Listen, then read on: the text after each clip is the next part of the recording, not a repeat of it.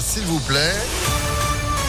C'est juste après la météo. Et puis à l'info, Johan Paravi, bonjour. Bonjour Phil, bonjour à tous. À la une, le gouvernement resserre la vis avant les fêtes. Jean Castex et Olivier Véran ont tenu une conférence de presse hier soir alors que la cinquième vague de Covid s'abat actuellement sur la France. 50 000 nouveaux cas par jour et tous les départements touchés. Le gouvernement appelle à accroître encore la vaccination avec notamment la dose de rappel pour tous. On fait un point sur les mesures annoncées avec vous, Greg Delsol.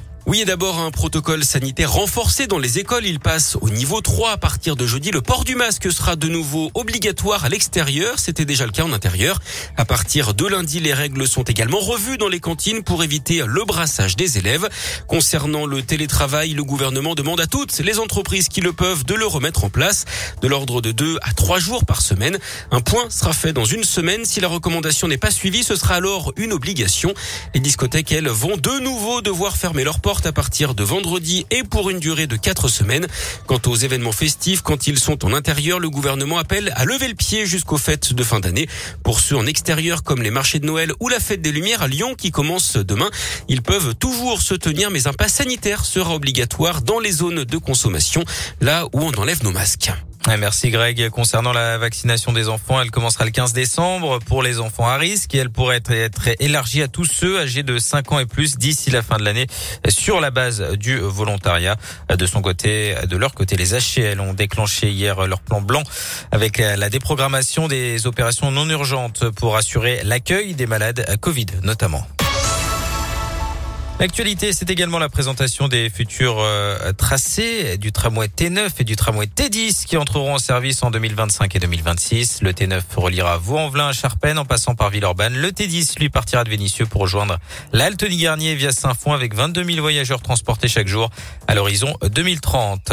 Éric Zemmour reporte son déplacement en région lyonnaise. Le candidat d'extrême droite était attendu aujourd'hui, euh, même si l'info a peu été euh, communiquée.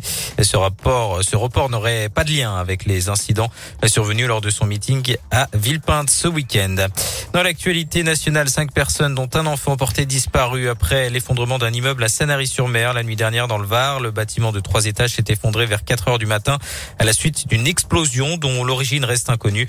Selon Var Matin, les cinq personnes disparues seraient prises au piège dans les décombres.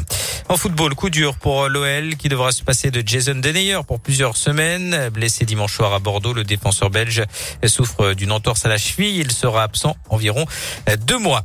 Et puis on connaît le nom de la future grande salle d'OL Valley à Dessine. Elle se nommera LDLC Arena. Le chantier euh, devrait démarrer début 2022. L'enceinte euh, devrait accueillir une centaine d'événements par an avec une capacité de 12 à 16 000 spectateurs au programme des spectacles, des concerts, des salons et des matchs d'Euroleague de Lasvel. Le club villeurbanais qui se déplace ce soir à Monaco à 18h en championnat. Ok, et tout ça évidemment avec zéro bug informatique, hein, sinon ce serait dommage.